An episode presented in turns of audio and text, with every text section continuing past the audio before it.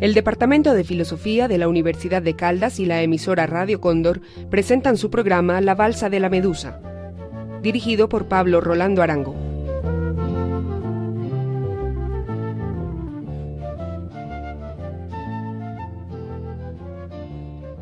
Bienvenidos a otra emisión de La Balsa de la Medusa. Hoy nos acompaña Rafael Macía, él es anestesiólogo y magíster en filosofía y con él vamos a conversar acerca de una figura muy importante en la historia de la ciencia y de la cultura, Charles Darwin.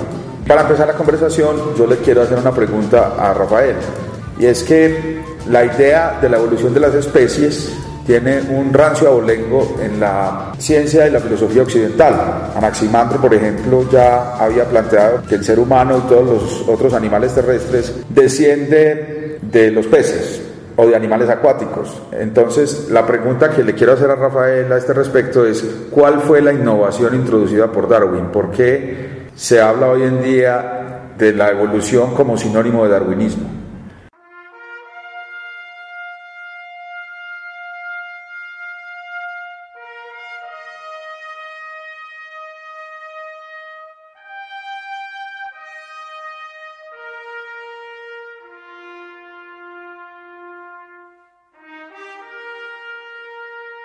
Sí, eso es cierto. Casi siempre cuando se habla de evolución se está pensando en Darwin y sí, hay un aporte o varios aportes que son muy originales, algunos no necesariamente ideados por él, pero sí la manera en que los integró. Por ejemplo, la selección natural, que es tal vez la idea fundamental darwiniana. Es una idea que se le ocurrió a él y a Alfred Russel Wallace simultáneamente. Y esa idea, aunque hay cosas muy parecidas, en otros filósofos y en otros pensadores, acuérdese que eran filósofos naturales, no les llamaba científicos en su época. Esa idea no se le va a ocurrir a nadie de esa manera. Y como se le ocurrió a Wallace, tampoco es igual si uno profundiza en las ideas de Wallace. Entonces esa es la parte más importante, el hecho de que Darwin no solo vio en una línea temporal, sino que trató de profundizar en una línea horizontal, tratar de explicar la variedad, lo que había en el mundo en ese momento, porque había tanta especie porque había tanto nicho, porque viviendo en un mismo sitio varias especies con ligeras diferencias no se cruzaban entre ellas y no tenían problemas. ¿De dónde salía eso? ¿Por qué? Él estaba tratando de buscar un mecanismo y se le ocurrió primero, eso ya le había ocurrido a alguien, que había un tronco común. No era la idea más común, pero ya se le había ocurrido a algunos. La mayoría de los biólogos pensaban en variedad de troncos, porque acuérdese que hasta esa época y un poquito después se pensaba en la generación espontánea. Entonces, si usted cree en generación espontánea, la vida está surgiendo permanentemente, hay una cantidad de chamizos y de ramos. No, a Darwin se le ocurrió que era un solo tronco, un solo árbol. Entonces, eso ya le permitió preguntarse si es un solo árbol, cómo es que todo esto salió de un solo árbol. Es que hay muchas, muchas especies y en esa época no conocían tantas. Y después preguntarse cómo se produjo esa variedad y por qué se produjo esa variedad. Esa es la idea fundamental de Darwin, la selección natural, que él creyó que era una idea muy sencilla, pero prácticamente no fue aceptada en su tiempo.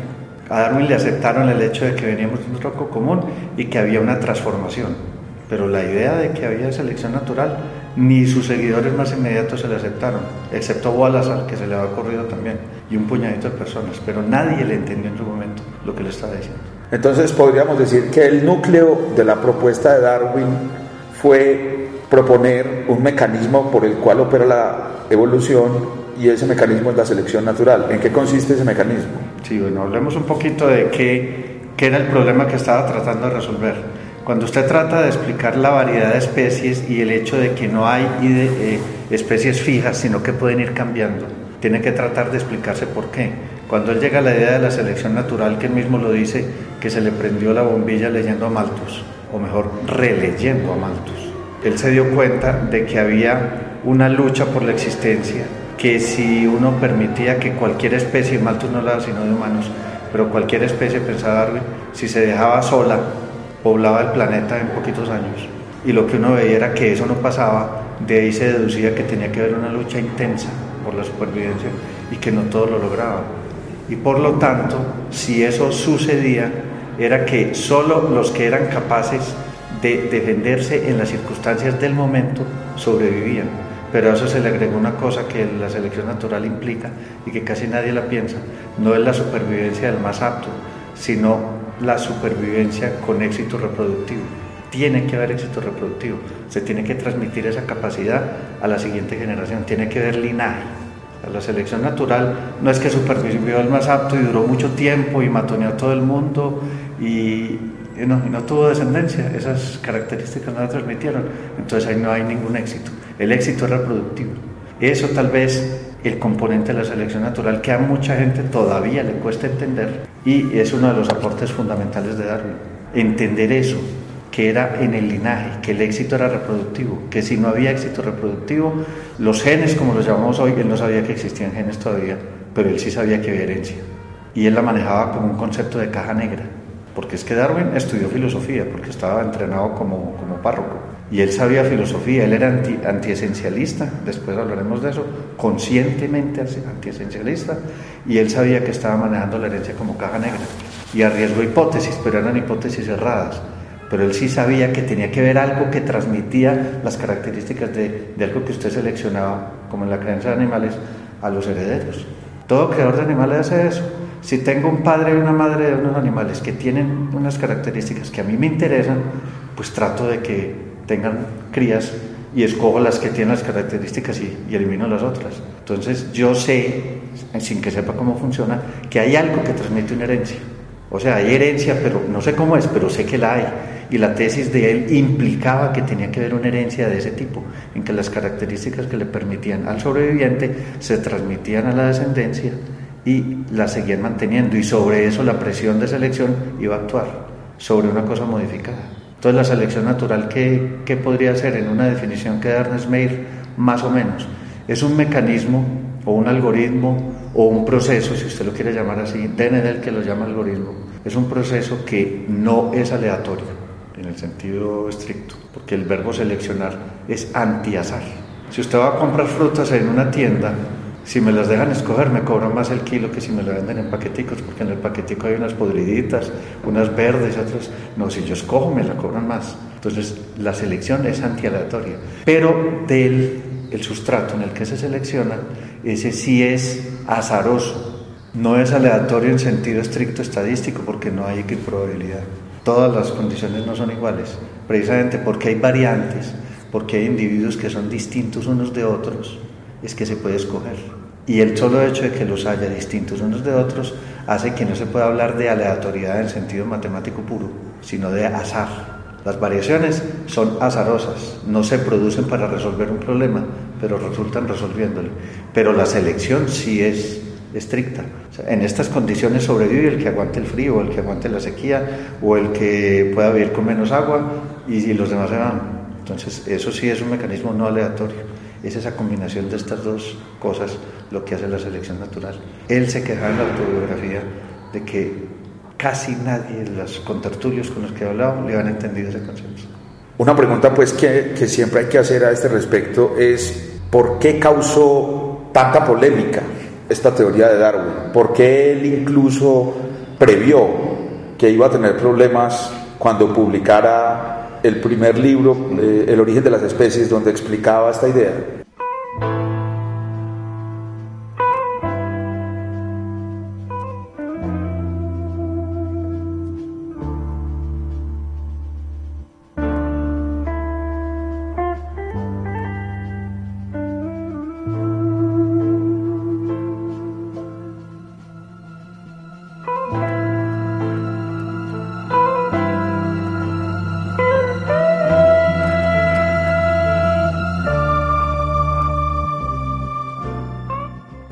Decía que era como confesar un homicidio, que era una cosa pues que le producía mucha angustia, porque es una hipótesis materialista que prescinde de Dios. Aunque él utiliza el creador y expresiones como esas en el, en el libro, en los cuadernos de notas es evidente que él ya estaba prescindiendo siendo entrenado como hombre de iglesia, como predicador, ya estaba prescindiendo de la idea de Dios, se fue alejando lentamente, porque eso no fue un proceso instantáneo, hasta que murió una hija de 10 años, Annie, que esa sí le precipitó ya el alejamiento total de Dios. Entonces él, el temor que él tenía era específicamente por eso, porque era una respuesta materialista al problema del diseño que venía siendo explicado por el creador, con la famosa idea de William Pyler. E, ese fue el texto que él estudió cuando se preparó como predicador, en que decía que si uno encuentra un reloj abandonado, sabe que lo hizo un relojero. Y si uno ve el mundo con todo su equilibrio y sus adaptaciones, pues no puede pensar más que en un gran relojero, que es Dios. Y eso es lo que inspira el título del libro de Dawkins, El relojero ciego.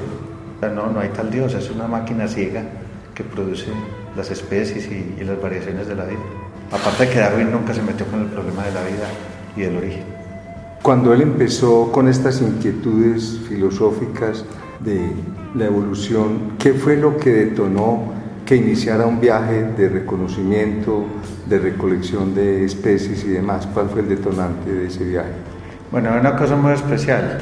Eh, son los efectos posteriores al viaje los que detonan la idea de, de evolucionista. Porque cuando él hizo el viaje, lo que él quería hacer era investigación naturalista, que era lo que más le gustaba, pero no tenía todavía ningún preconcepto siquiera evolucionista.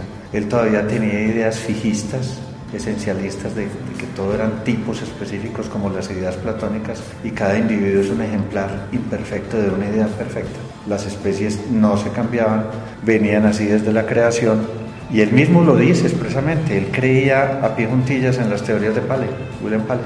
Él no, él no veía ninguna crítica, simplemente quería hacer investigación naturalista y cuando le recomendaron que hiciera ese viaje, y solo lo podía hacer una persona, primero que tuviera recursos porque no le iban a pagar, y era un viaje largo. Entonces tenía que ser una persona de clase alta que se podía dar el lujo de estarse varios años sin que le pagaran un centavo y podía vivir tranquilo. Y segundo, tenía que ser de clase alta porque a él lo llevaron en ese viaje para que fuera compañero del capitán Fitzroy porque de acuerdo con las normas de la Marina inglesa en esa época, el capitán Fitzroy, que era un bastardo de nobles, no se podía sentar a la mesa con personas que no fueran de una condición igual o superior a él, y él no iba a tener compañero de mesa en todo el viaje. Entonces, para eso llevaron a Darwin, y Darwin no era el naturalista del barco. Él fue como naturalista aficionado, pero el barco tenía naturalista asignado y pagado por la corona.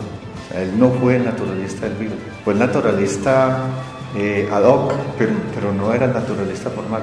Y él lo que quería era eso, era lo que más le gustaba en la vida y quería hacer investigación naturalista y estaba muy interesado en geología y se llevó el primer tomo del libro de Lyell, de Charles Lyell, que fue el que empezó a demoler, ya previamente lo había hecho Newton, la idea del catastrofismo y del fijismo, que suena como contradictorio. Todo está quieto hasta que hay catástrofes. Entonces el diluvio universal y los castigos de Dios, pues tipo Sodoma y Gomorra y cosas por el estilo.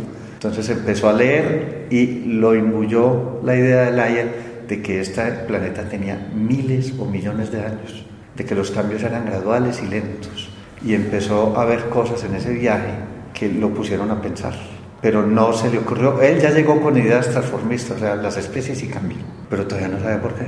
Eso se le ocurrió por año, año y medio después de haber vuelto el viaje, que se demoró cinco años, era para tres. Entonces el detonante fue posterior al viaje, pero él cuando hizo el viaje no tenía ninguna intención de hacer una investigación sobre la evolución, sino que descubrió la evolución como hecho y después se le empezó a ocurrir la teoría para explicar ese hecho y después dedicó casi toda su vida a hacer investigaciones que algunas veces parecen que medio absurdas, porque le dedicó muchos años a estudiar cirrípedos.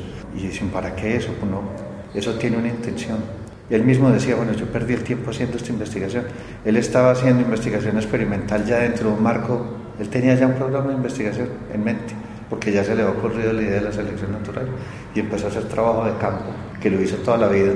Y eso que vivió 40 años en la misma casa, entonces investigó lombrices alrededor de la casa, investigó cirrípedos, recopilando, como hacían en la época, bichitos que le mandaban de todo el mundo porque ella era una persona famosa, y trabajó sobre orquídeas y polinización de orquídeas. Tanto que hizo una predicción con las orquídeas. Había unas orquídeas tan largas que decía, para polinizarlas tiene que haber un animal que tiene que tener un, pico muy largo, una lengua muy larga. Tiene que existir, o si no, estas orquídeas no, no podrían ser polinizadas. Y lo descubrieron. ¿Qué animal era? es un pájaro que tiene una, como un colibrí, que tiene una lengua larguísima que alcanza a llegar a esa orquídea. Y no funciona con esa orquídea. Y si la orquídea existe tiene, y se poliniza así, tiene que haber un animal que haga eso y tiene que tener esa estructura porque no daña la orquídea. Bueno, pero entonces la teoría de Darwin no es solamente selección natural, De, lo que ha dicho está la idea del tronco común, la selección natural y lo que podríamos llamar gradualismo. Y el gradualismo, exacto. El gradualismo lo, heredó el Ayel. ¿Qué es qué? El gradualismo es que los, los cambios... Los cambios no son súbitos ni asaltos. No son mutaciones como las de los X-Men, pues, desde las tiras cómicas, que súbitamente aparece un ser con unas características que funcionan. No, los cambios, y él mismo lo dice, si se demuestra la aparición de un órgano o una función que aparece súbitamente en algún animal o en alguna planta, mi teoría está refutada. Porque él, en el origen de las especies, puso varios ejemplos de cómo refutar su teoría. Lo dijo claramente, a mí me pueden refutar así, así o así. Entonces él era clarito en esos temas. Y, el gradualismo lo heredó, como le digo, de Lyell. Recibió el segundo tomo porque Lyell no había publicado el segundo tomo cuando él salió de viaje. Cuando estaba por aquí, por los lados de Chile y Argentina, se lo tenían en una embajada. Que los barcos que venían de cruz, estos estaban haciendo costeo, los otros eran barcos mercantes que andaban más rápido que los de él. Entonces él ya sabía que en la embajada, creo, no me acuerdo si era en Argentina o en Brasil, le tenían el segundo tomo, ya lo tenían guardado. Entonces él siguió leyéndolo en el barco y él sacó todas sus ideas de ahí y después conoció a él y se hicieron grandes amigos, pues ellos no se habían visto nunca. Entonces el gradualismo es fundamental también. En Darwin no es aceptable en el darwinismo el saltacionismo, no es concebible porque no hay una manera biológica de explicarlo. Que un cambio súbitamente produzca un monstruo prometedor, pues eso es casi imposible de explicar en biología hoy. Puede que algún día sí pueda, pero por ahora no se puede. Sí, entonces está el gradualismo, está la selección natural. Y hay una cosa, el, el, origen de las especies, el título no se resuelve en el libro. Él nunca habla específicamente de cómo se originan las especies. Él lo que muestra es que hay selección natural, que la variedad permite que las especies muten y lo que da a entender es que si usted extrapola eso, eso sirve también para explicar cómo se originan las especies, pero nunca muestra específicamente cómo se originan las especies porque eso es algo que sucede en un periodo de tiempo tan largo, el gradualismo, que no hay ser humano que lo pueda atestiguar y solo se puede hacer en reverse. Hoy ya tenemos más evidencias, pero Darwin no disponía de tantas. Además, el paleontólogo tiene un problema de visión tubular, que casi no mira horizontalmente, sino que mira... ¿Cómo así? La visión tubular del paleontólogo es a lo largo de los años, y de miles y miles de años. Entonces, esa visión de linaje a lo largo del tiempo le impide ver o le frena, le distorsiona la visión horizontal, que es la que hace el neontólogo, como se llaman. Son ontólogos los dos, paleos porque ven la parte antigua. Los neontólogos son los que estudian la vida hoy, actual, que era lo que más le gustaba a, Darwin. A Darwin le gustaba más trabajar en neontología que en paleontología. Entonces, él, fue capaz de hacer el cruce horizontal vertical, que no muchos fueron capaces de hacer y por eso vistas a posteriori parecen ideas muy sencillas, pero es que nadie se toma el trabajo de coger las plantillas y cruzarlas. Nos queda claro que para Darwin su nueva visión, esta visión seleccionista, gradualista, para él era incompatible con una visión religiosa del mundo, con una visión en la que hay un creador. Yo no diría que él pensaba que era incompatible, simplemente que lo, lo hacía inútil, sobrado, no lo necesitaba. Entonces Dios no representaba ningún papel en este, puede que de pronto para la creación, porque él nunca se planteó el problema del origen de la vida, pues se planteó solucionarlo. Probablemente sí pensó en él, pero no se planteó solucionarlo y la teoría no buscaba ese tipo de, explicaciones.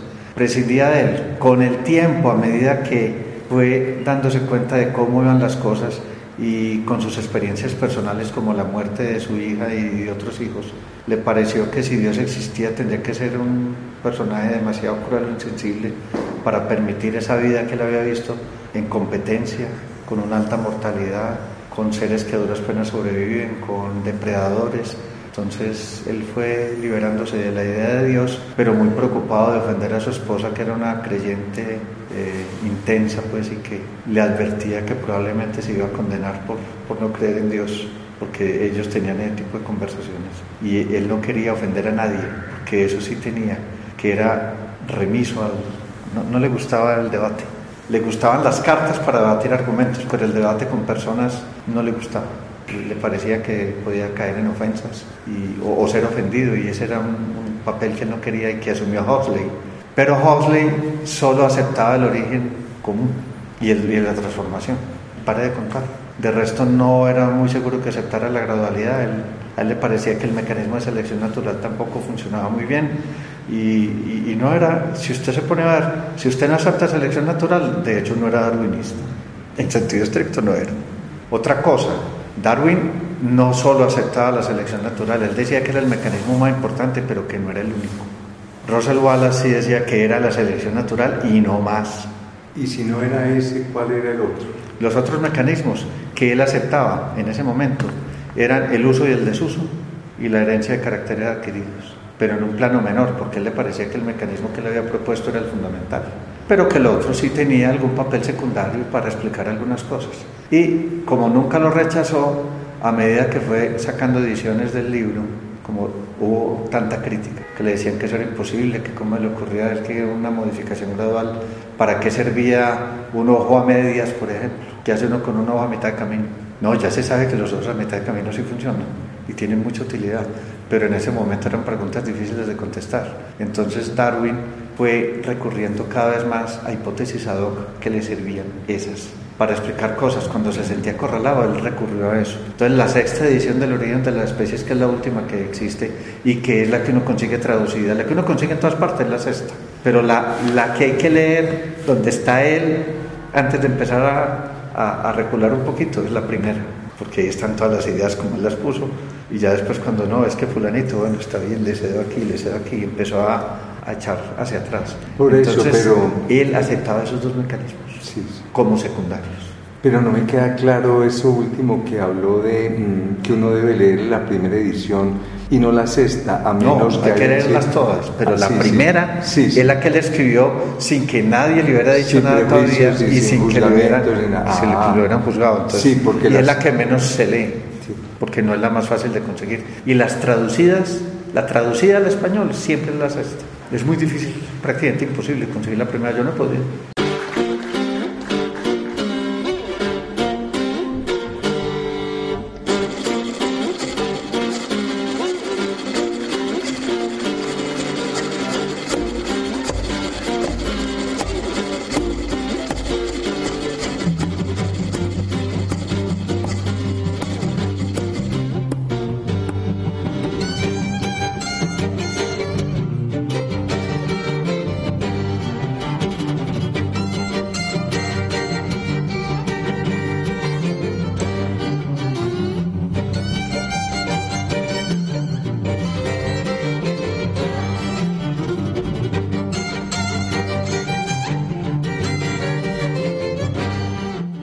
Usted acaba de decir que un medio ojo, un cuarto de ojo, que hoy se sabe que sí funciona. ¿Nos puede dar ejemplos? Sí, eh, la, la, luz alimenta y mata. Y hay una eh, coincidencia que la resalta Donald Campbell, el psicólogo norteamericano, que cada vez que investigo sobre él se me agranda como personaje porque se movió en una cantidad de terrenos increíbles, cantidad de cosas que hizo ese señor, por Dios. Entonces Donald Campbell decía que es una coincidencia sui generis en este planeta, que los seres vivos tengan una capacidad de percepción visual en la cual las cosas que son transparentes también se pueden atravesar físicamente y lo que es opaco no se puede atravesar físicamente. Y eso no tiene por qué ser así, no es necesario. Entonces la percepción a la luz le permite a usted ahorrar desplazamiento, o sea, es vicariante, hace las veces de. Entonces si un ser vivo ve un objeto opaco a determinada distancia, sabe que por ahí no puede pasar, porque se, se golpea, entonces lo evite. En la naturaleza nunca ha habido cosas transparentes que no se puedan atravesar, excepto quizá cristales de cuarzo que no se dan en situaciones en que haya animales que lo quieran atravesar, es muy raro, pero en nuestra vida moderna sí tenemos vidrios. Entonces los animales tienen como ¿qué? instinto primitivo a lo transparente, se le tiran. Y por eso las moscas y los cucarrones y a veces los pájaros se, se dan contra los vidrios y, se siguen dando, y, uno también. en las puertas de los bancos. Y conozco varios casos de gente seriamente lesionada por tratar de pasar por una puerta que no, no vieron el vidrio. Bueno, pero vamos a otra cosa, la luz alimenta. Entonces se dan esas dos circunstancias. La luz alimenta y la primera vida que hubo sobre este planeta, hasta donde se sabe, eran células que se sostenían a punta de luz y de los eh, materiales que hay en el ambiente. O sea, con eso sobrevivían. y de, ahí, ya en los pluricelulares vienen las plantas. Pero pues vamos a hablar de algas y cosas de esas. esas ese tipo de animales, de animales, perdón, de seres vivos, porque no son animales, son plantas o son algas, tenían necesidad en un momento dado, y estoy hablando de necesidad entre comillas, porque eso es lo otro, Daniel Dennett le advierte a uno que cuando uno va a hablar en biología va a usar un lenguaje teleológico. Pero si usted lo asume solamente como herramienta de trabajo y lo deja claro, usted sabe que no está hablando en teleología, sino que lo está utilizando para poder conversar. Entonces la necesidad de un ser de esos para sobrevivir es que sepa dónde hay luz, si se puede desplazar, y sepa dónde hay exceso de luz porque lo mata. Hay esterilizadores, aparatos de radio ultravioleta. Usted mete, por ejemplo, pinchas en un equipo ultravioleta y salen estériles, que mata todo y el sol tiene radiación ultravioleta. Entonces, al ser vivo le conviene estar en un punto medio y la mejor manera es tener fotosensibilidad y de hecho la tiene. Entonces, muchas de esas algas, todo que son fotosensibles, se mantienen si están en el mar y parece que la vida empezó en el agua, a una distancia razonable. Si hay mucha luz, están más abajo, si hay poquita luz, salen. ¿Qué ventaja se presentaba? Esa mancha ya empieza, puede ser la protorretina. ¿Qué ventaja representa que esa retina esté un poquito a desnivel de una superficie? Por ejemplo, yo tengo una superficie plana y se forma una cuneta, que empieza a haber direccionalidad. Yo en una cuneta lo que recibo hacia un lado, hacia el otro, si viene de lado no lo percibo, si viene de frente lo percibo. Empieza a dar sensibilidad y direccionalidad. Entonces usted empieza a hacer una disquisición teórica de cómo evolucionaría un ojo y después se va y se pone a buscar en las especies vivas si existen esos pedacitos intermedios de ojos y todo eso existe. Hay huecos que son como una cámara oscura con la sensibilidad, mientras más estrecho, ya cuando se hunde y se vuelve como un circulito solo con un hueco, con un iris que no es variable, la sensibilidad es extrema. Usted se puede orientar directamente frente al rayo de luz y alejarse cuando está muy fuerte o acercarse cuando está muy intenso y así puede ir evolucionando un ojo y todas las fases del ojo sirven. Ahora, Stephen Jay Gould utilizaba una expresión que a mí me parece hasta cierto punto un poquito pedante porque la exaptación, que no es la adaptación, sino el uso de una característica para otra cosa, que eso lo utiliza de una manera más que más bonita, diría yo, François Jacob, que habla de que la selección o la selección natural hace bricolaje recicla, coge cosas que se habían hecho para una cosa y con eso hace otra. Entonces, una mancha que servía para orientarse, para alimentarse, puede empezar a servir para ver obstáculos. Cuando yo no recibo luz, tengo un obstáculo al frente, si yo ya tengo una cámara oscura muy definida. Cuando recibo luz, me puedo ir derecho porque es permeable. Y ahí viene la comparación que yo hacía de Campbell. Me puedo mover. Todo eso es útil y todavía no es un ojo. Hemos llegado al final de esta emisión. Esta es la primera parte de esta entrevista le agradecemos a Rafael por haber aceptado esta invitación y a nuestros amables oyentes por acompañarnos. Los esperamos dentro de ocho días con la segunda parte de esta conversación.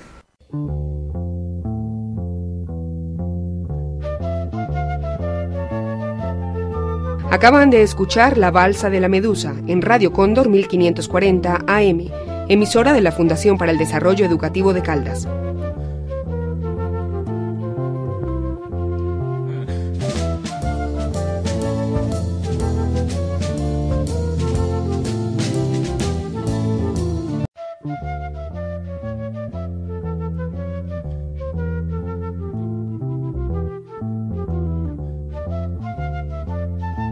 El Departamento de Filosofía de la Universidad de Caldas y la emisora Radio Cóndor presentan su programa La Balsa de la Medusa, dirigido por Pablo Rolando Arango.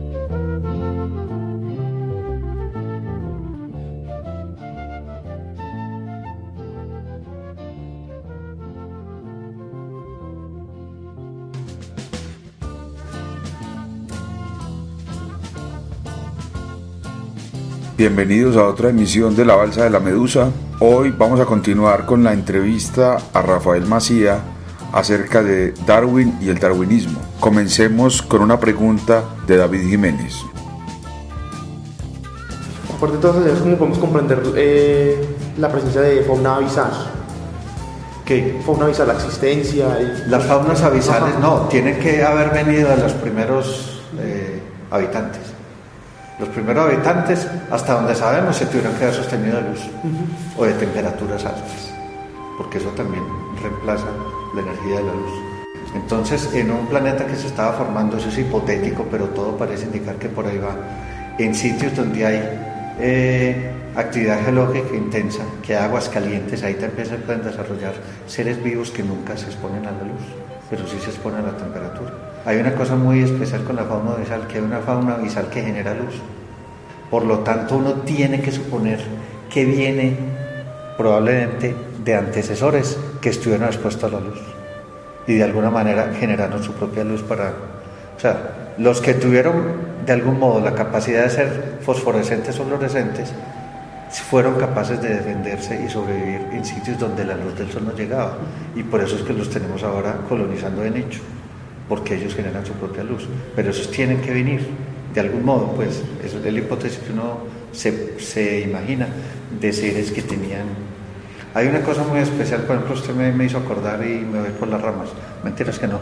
Hay los peces, cuando usted coge un pez, se da cuenta que el lomo es oscuro y el vientre es blanco. Entonces la pregunta era, ¿por qué los peces, gente, todos, excepto los de las profundidades abisales que esos están en otras condiciones, tienen eso? Los peces usuales de superficie que no pueden pescar son así.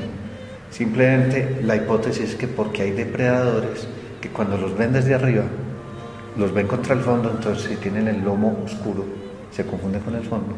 Y los depredadores de abajo, cuando los ven contra la luz, los ven claros, entonces tienen el vientre claro, para que se confundan con el techo, con el techo del mar. Entonces aparece un pez como el pez pony que es fluorescente en el abdomen. Entonces uno dice, bueno, si un pez fluorescente en el abdomen, el depredador debe estar encantado allá abajo mirando dónde están las rayitas y sube y cómaselos. No, si la teoría de que el color del lomo y del abdomen es cierta, entonces esos peces tienen que vivir en sitios donde la radiación luminosa es tan intensa que el fondo es más intenso que el color blanco que él tiene y por lo tanto tiene que hacer fosforescencia para que se confunda con el fondo el depredador no lo vea. Entonces, de acuerdo con la predicción, se pusieron a calcular las zonas terrestres, pues en el mar, donde podía haber el tipo de radiación y donde debería haber el tipo de peces. Y efectivamente ahí los encontramos, que es muy parecida a la predicción de Darwin con la, con Y ahí lo encontraron sin la menor duda, ahí estaban, y ahí están. Entonces esos son puntos que corroboran muy bien, sin que le garanticen a uno nada todavía, la, la teoría de la selección natural, porque ha servido para explicar muchas cosas. En la biología como ciencia, como se enseña en las universidades, como se practica en investigación, hay alguna escuela o tendencia que no sea darwinista? A ver, sí, sí hay tendencias, mm, bueno, sí, hay tendencias lamarquistas o neolamarquianas, pero son minúsculas. O sea, no hay una, si fuéramos a hablar en términos cunianos, el paradigma biológico es evolucionista darwiniano. Ese es el gran modelo que siguen todos los, los biólogos en este momento, con debates internos enormes hay muchos que parecen que fueran a ser antidarwinianos, pero de hecho no son antidarwinianos, parecen. Otros creen que son antidarwinianos y cuando empiezan el debate resultan siendo absorbidos por el darwinismo porque salen como un aspecto del darwinismo, pero no es antidarwiniano. Pero el neolamarquismo sí es antidarwiniano porque el neolamarquismo acepta, obviamente no acepta las ideas originales de la marca. ¿Qué eran cuáles las ideas de la marca? Bueno, las ideas de la marca que es un personaje al que lamentablemente con el término del amarquismo, como casi todo el mundo considera que eso está equivocado, lo hemos echado como el callejón del desprecio y no se lo merece, porque fue la primera persona que sacó una teoría evolucionista coherente y tenía varias, varias propuestas. La primera, la vida se origina espontáneamente y sucede permanentemente. Entonces no tiene tronco común. Segundo, aceptaba que eso es algo de lo que no hemos mencionado aquí, la famosa gran escala del ser, que eso viene desde Aristóteles y probablemente desde antes, que es el supuesto de que todo lo existente tiene un escalón de complejidad que cada vez va siendo superior y la vida lo que hace es recorrer ese escalón.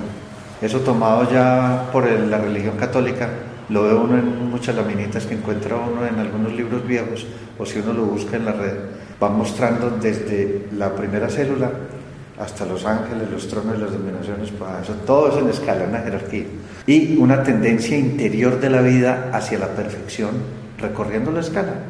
Y venía una de las variantes que él proponía, y no la proponía él, sino que es una idea que casi todo el mundo acepta y es muy común hoy, Casi todo el mundo piensa que la evolución implica herencia de caracteres adquiridos. Es muy difícil sacarle eso a la cabeza a la gente. Él aceptaba esa teoría también. Entonces, las variaciones que había en la vida, el hecho de que usted encontrara tanto animal y tanta planta diferente en los distintos sitios del planeta, entonces, ¿por qué tanta variedad?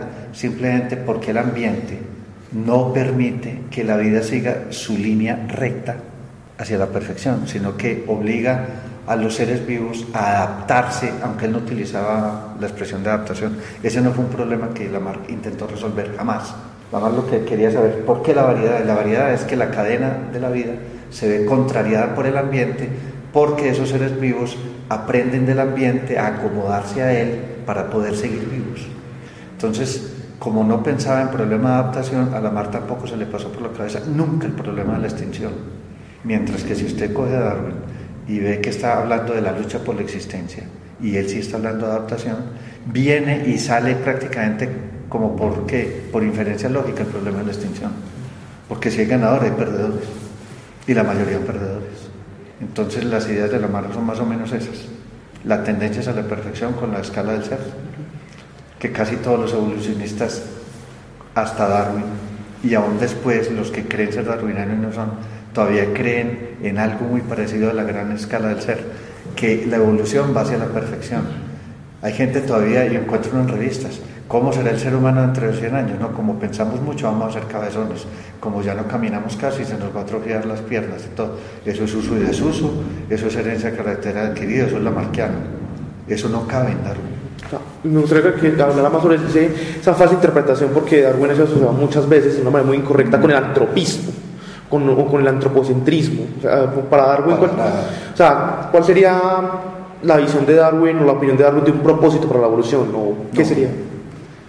Él tenía un conflicto personal porque se entrenó, uno puede ver los roles, ¿qué era Darwin mientras se entrenó como pastor protestante?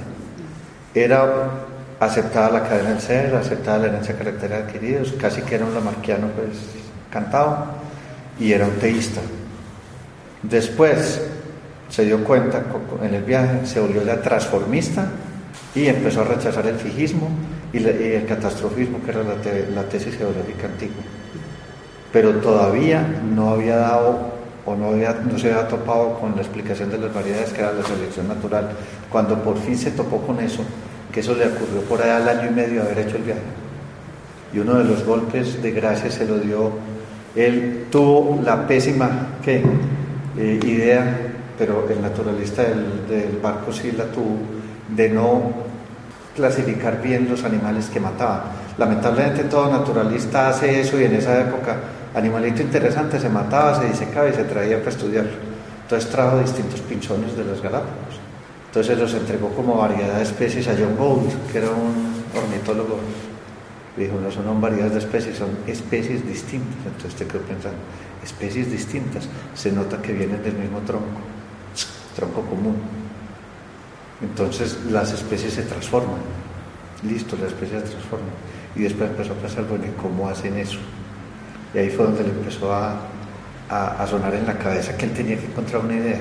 Entonces por eso dice que la relectura de Malthus lo que hizo fue dispararle el gatillo a algo que él ya tenía. Porque Malthus no está hablando de adaptaciones, si usted le da Malthus, de eso no habla Malthus, para nada. Entonces ahí es donde empieza a encontrar Darwin cómo se le va a explicar las cosas y que no hay ningún propósito, ni hay ningún progreso, ni vamos para ninguna parte. Simplemente se va. Él sí cree que haya progreso y yo creo también que lo hay, pero no es necesario. O sea, no es una necesidad. En la gran cadena del ser el progreso es necesario, está implícito porque hay ortogénesis. En este no, en este es algo que puede pasar, siendo que es una noción muy difícil de, de concretar. Es la relación mejor que. O sea, hay circunstancias en que un animal o una planta lo hacen mejor en el mismo ambiente que el antecesor. Entonces usted puede hablar que hubo progreso en ese sentido. Y yo creo que sí lo hay. Pero ¿qué se tiene que dar? No, el 99% de las especies se han extinguido. Eso muestra que el tanteo de la vida ha fracasado en el 99% de los casos. Y si la vida estuviera matriculada en una universidad ya lo hubieran echado. En estas teorías de la evolución que usted nos viene explicando con tanta propiedad, nos ha hablado de Darwin y nos ha mencionado también a Lamarck Pero desde el comienzo dijo que simultáneamente Wallace con Darwin empezaron por la misma vía. Finalmente, pues hubo, entiendo que hubo una confrontación de las teorías planteadas por Wallace y Darwin, pero ¿qué, era lo que los diferenciaba a Wallace y Darwin y finalmente qué pasó con lo propuesto por Wallace? Hay una cosa muy especial, Ernest Mayr dice que si uno va a, estudiar las circunstancias en las que se presentó la idea de la selección natural, en Wallace en Darwin, encuentra que tuvieron una cantidad de experiencias comunes, que a él le cuesta trabajo imaginar que otros personajes en el momento en el planeta podían haberlas tenido. Primero, Inglaterra era el imperio, entonces Inglaterra era quien podía financiar o mantener gente investigando en otras partes del, planeta, porque buenas partes del planeta eran de ellos, porque eran, colonialistas. Entonces, Darwin hizo un viaje por cuenta de la corona y era una persona de clase alta con muchos recursos. Wallace no era una persona de clase alta, pero también estaba financiado por la corona para hacer investigaciones. Entonces, ambos se movieron y estuvieron en archipiélagos como Galápagos el uno y no, y en otros archipiélagos, y como el archipiélago Malayo, por ejemplo, aunque le tocó a Wallace. Ambos eran buenos lectores de Malthus, tenían una cantidad de coincidencias, entonces tuvieron el mismo tipo de influencias y llegaron prácticamente a la misma idea, aunque si uno la mira bien, las ideas no son exactamente iguales. La idea de que sobreviven los que se acomodan en determinado, en una lucha por la existencia, en determinado nicho y cosas así, son igualitas. Pero cuando usted se pone a ver, para Darwin hay varios mecanismos en el cual el prioritario es la selección natural. Para Wallace solo la selección natural y no más. O sea, si la explicación es, es seleccionista o no hay explicación. No, Darwin aceptaba que hay explicaciones que no necesariamente eran seleccionistas. Y hoy sabemos que puede haber deriva genética de la que Darwin y Wallace podían hablar, que pueden explicar cosas. Es simplemente el hecho de que las cosas se van por azar y por recombinación azarosa y pueden dar mutaciones y cambios que ni son seleccionados a favor ni en contra y aparecen. Y eso puede pasar. Ese es uno, por ejemplo. Y puede haber también otro tipo de cambios que no están controlados estrictamente por la selección natural porque no existen presiones suficientes. La presión tiene que ser intensa para que se produzca una selección y solo sobrevivan, pero en un nicho determinado en que unas variantes de plantas o animales no reciben mucha presión porque todavía no hay mucha competencia, usted va a tener una cantidad de variantes que usted las ve ahí eso es selección natural, no hay, no hay selección todavía, pero la va a haber, tarde o temprano.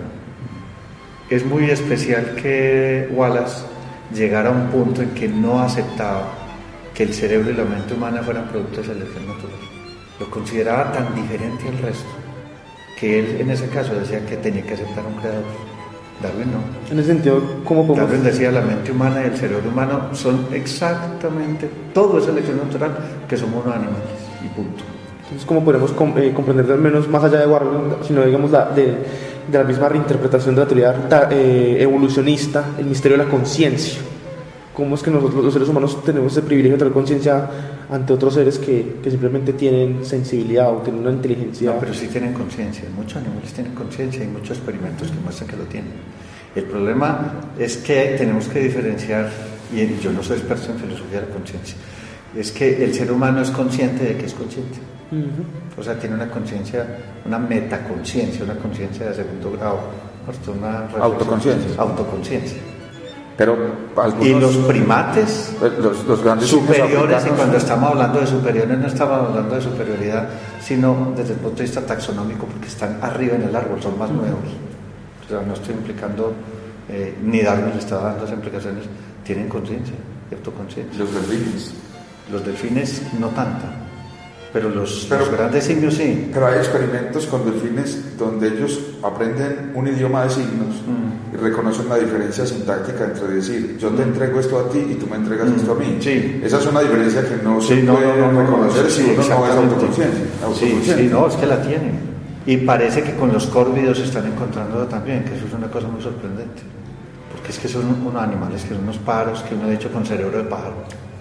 Entonces, eso tiene, no, es que eso es un un problema serio para la biología si en un cerebro tan chiquito, con muchas menos neuronas y mucho menos volumen que, el de un simio, se produce ese tipo de fenómenos. a usted le toca empezar a, a modificar una cantidad de teorías porque el hecho está ahí.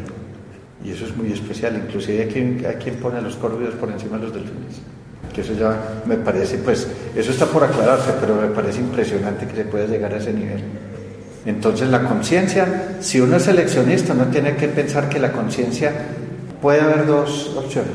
O es seleccionada porque tiene éxito reproductivo, o sea, quienes la tienen les va muy bien. O es un efecto secundario de otra característica seleccionada como éxito reproductivo, que es que eso es lo otro.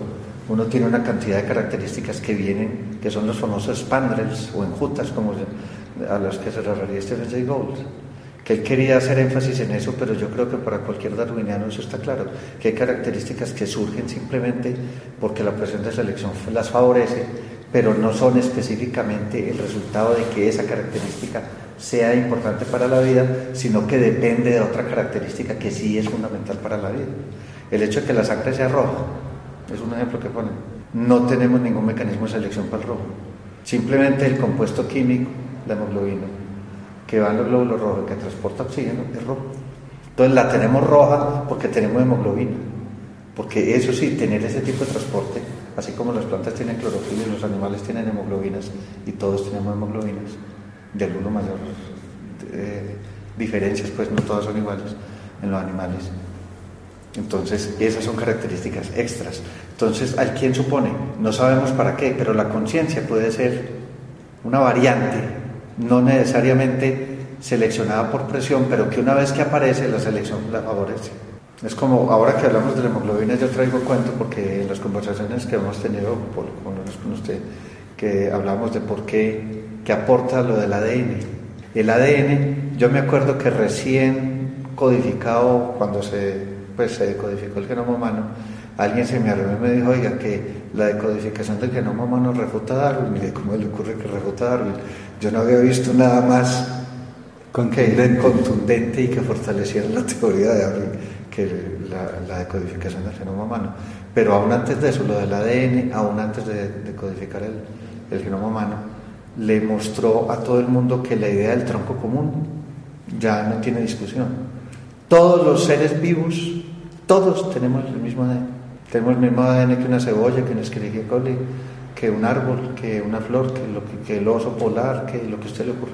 Si la, vida, si la hubiera surgido en varias ocasiones como pensaba la mar, o si viniéramos de distintos troncos, sería una coincidencia casi increíble que tuviéramos el mismo código. Entonces ahí está confirmado Darwin, sí tenemos un tronco común, pero es que precisamente lo que Darwin estaba diciendo era plantear un hecho al cual estaba buscando explicaciones. Entonces la evolución es un hecho, el tronco común es un hecho. Explique pues de ese tronco común cómo se produjo la evolución. Esa es la teoría de la selección natural. Esa sí es una teoría muy bien establecida, pero sigue siendo una teoría y probablemente seguirá siendo modificada. Hoy no se sostienen todas las ideas de Darwin, hay ideas de Darwin que están mandadas a recoger. Eso, por ejemplo, háblenos de eso, de qué ideas de Darwin eh, fueron rechazadas, han sido rechazadas y que otras ideas, digamos, a lo largo de la historia del darwinismo se han aceptado y se han rechazado. No, con el darwinismo, el darwinismo original, cuando aceptaba los otros mecanismos de uso y desuso y herencia de caracteres adquiridos. Estando todavía Darwin vivo, y al poquito tiempo murió, empezó Augusto Weismann, el, el alemán, a insistir en que Darwin estaba equivocado en eso. Que la información, él dividía las células, en, esa época hablaba uno de plasmas, en plasma germinal y plasma somático. El plasma germinal es el que tenemos los seres vivos en los órganos reproductores y el plasma somático es el que nos construye, nos sí, construye los órganos, la estructura, sean plantas, sean bacterias, sean seres humanos, lo que sea. Y él decía, la línea germinal y la línea somática nunca intercambian información. Y es gente que está hablando sin saber que existen genes, ni cromosomas, ni ADN, porque no tienen ni idea todavía que eso existe. Entonces, Darwin había sacado una teoría que llamaba la teoría de la pangénesis. Como él aceptaba la herencia de caracteres adquiridos, él suponía que las células del organismo botaban unas, unas esporitas, él las llamaba gémulas, y viajaban por la sangre, por los fluidos, y llegaban a las células germinales, y las células germinales las recibían, y después en la reproducción el ser vivo, el hijo, el descendiente, llevaba esas características que ese padre había adquirido y que los órganos le habían informado. Esa es la herencia. Entonces, él, él no solo aceptaba, sino que estaba proponiendo un mecanismo por el cual esa herencia de carácter adquirido se podía explicar. Cosa que Lamarck nunca hizo. La teoría de Lamarck es más abstracción filosófica que investigación biológica, aunque era un gran biólogo, pues él tenía unas ideas excelentes. Pero esa teoría no tenía, era más metafísica que otra cosa. La Darwin ya intentaba ser más razonable. Entonces, a uno le parece absurdo lo que hizo Weismann. Weismann durante 20 años tuvo unas generaciones de ratones que usted sabe que se reproducen que de cada cuánto, como cada mes y medio, cada mes. Usted puede tener una docena o de generaciones en un año y a todos les cortaba la cola. Y todos nacían con cola. Entonces decía, si tuviera gémulas en la cola, como se los corté desde que nacieron, no hubo chance de que le pasara información. Entonces, ¿por qué siguen saliendo con cola? Entonces ese cuento de la pangenia es un cuento. Entonces esa fue la primera refutación que se le hizo y se le montó a Darwin, no a Lamarck, era a la pangénesis de Darwin. Entonces por eso, para insultarlos o para burlarse de ellos, los bautizaron neodarwinistas porque eran más darwinistas que Darwin, más papistas que el Papa. O sea, ustedes son seguidores de Darwin, no le creen ni a Darwin, lo están corrigiendo. Resulta que esa idea, esa, esa fue la primera refutación como clara e importante que le hicieron a Darwin. Le cayeron por muchos otros lados y lo pusieron a patinar. Cuando él habló de la edad de la Tierra, pero esa la refutación era más para los geólogos que para Darwin, pero Darwin necesitaba para la gradualidad una edad de la Tierra muy larga, o si no su teoría no funcionaba porque no aceptaba saltos. Entonces le cayeron con que Lord Kelvin, ni más ni menos, que la Tierra había surgido de una masa y que después se enfrió y le calcularon la temperatura que tenía y todo eso y le mostraron que la Tierra tenía muy poquito tiempo porque si no ya estaría hecha una paleta, estaría helada. Y David no tenía respuesta para eso y simplemente no le paró porque no podía hacer nada. Después se supo en esa época no conocían radiactividad. Nosotros tenemos una cantidad de elementos radiactivos y hay fusión y fisión y el Sol funciona de otra manera como se imaginaban las cosas.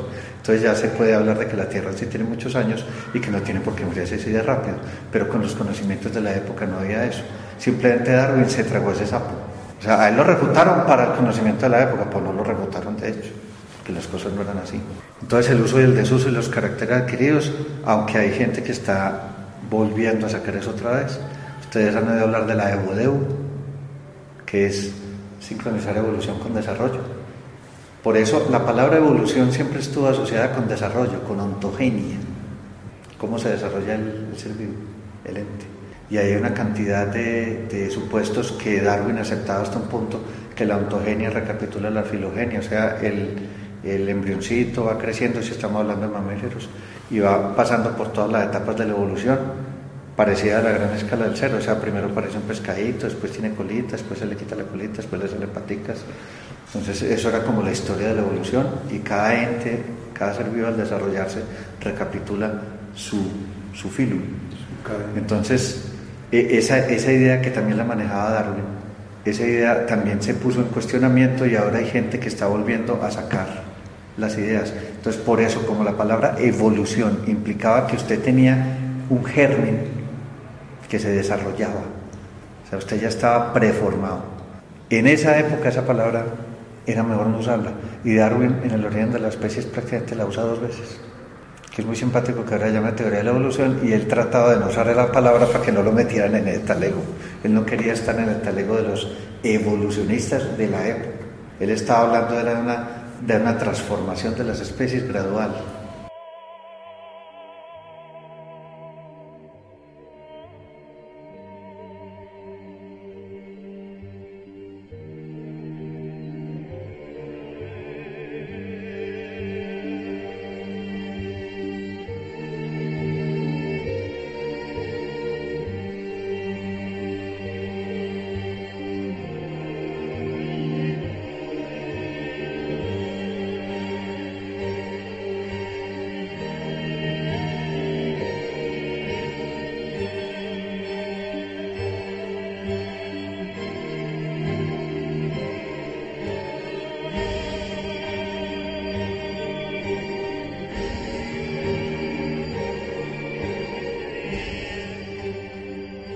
Hemos visto cómo la evolución es un hecho natural, pero entonces, ¿qué decir de las modificaciones hechas por el hombre, como los transgénicos, la clonación y demás? Mm, ese es muy buen tema.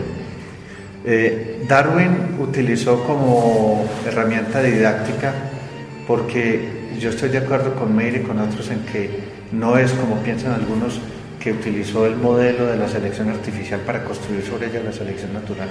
Simplemente él sabía mucho de selección artificial porque la había practicado como creador de palomas. Él se daba cuenta de que de la paloma común habían sacado las buchonas, las que de, en abanico, todo, estaba saliendo del mismo. Y que se podía hacer presión de selección para obtener características, solo que era el hombre el que las que la estaba buscando.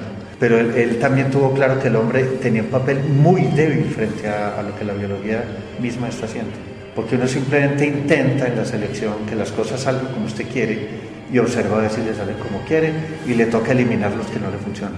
Entonces, hasta el momento el ser humano no ha sido capaz, aún con el genoma humano, de hacer genes.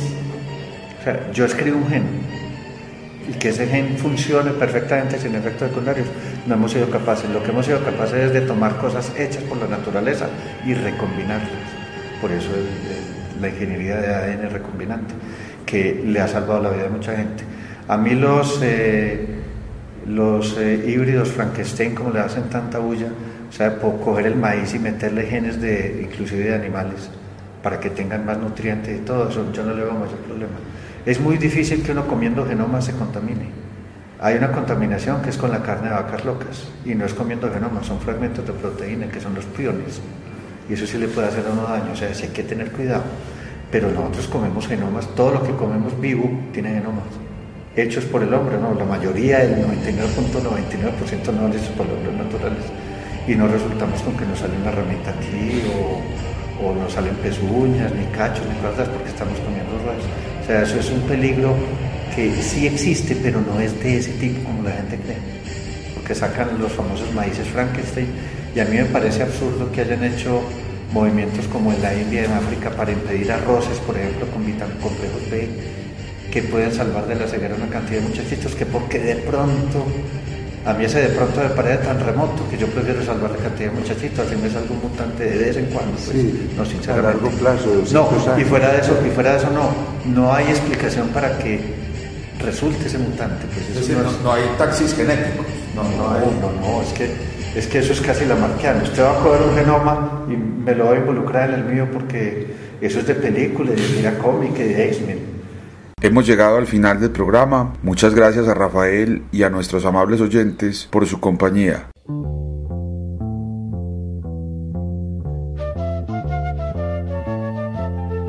Acaban de escuchar La Balsa de la Medusa en Radio Cóndor 1540 AM, emisora de la Fundación para el Desarrollo Educativo de Caldas.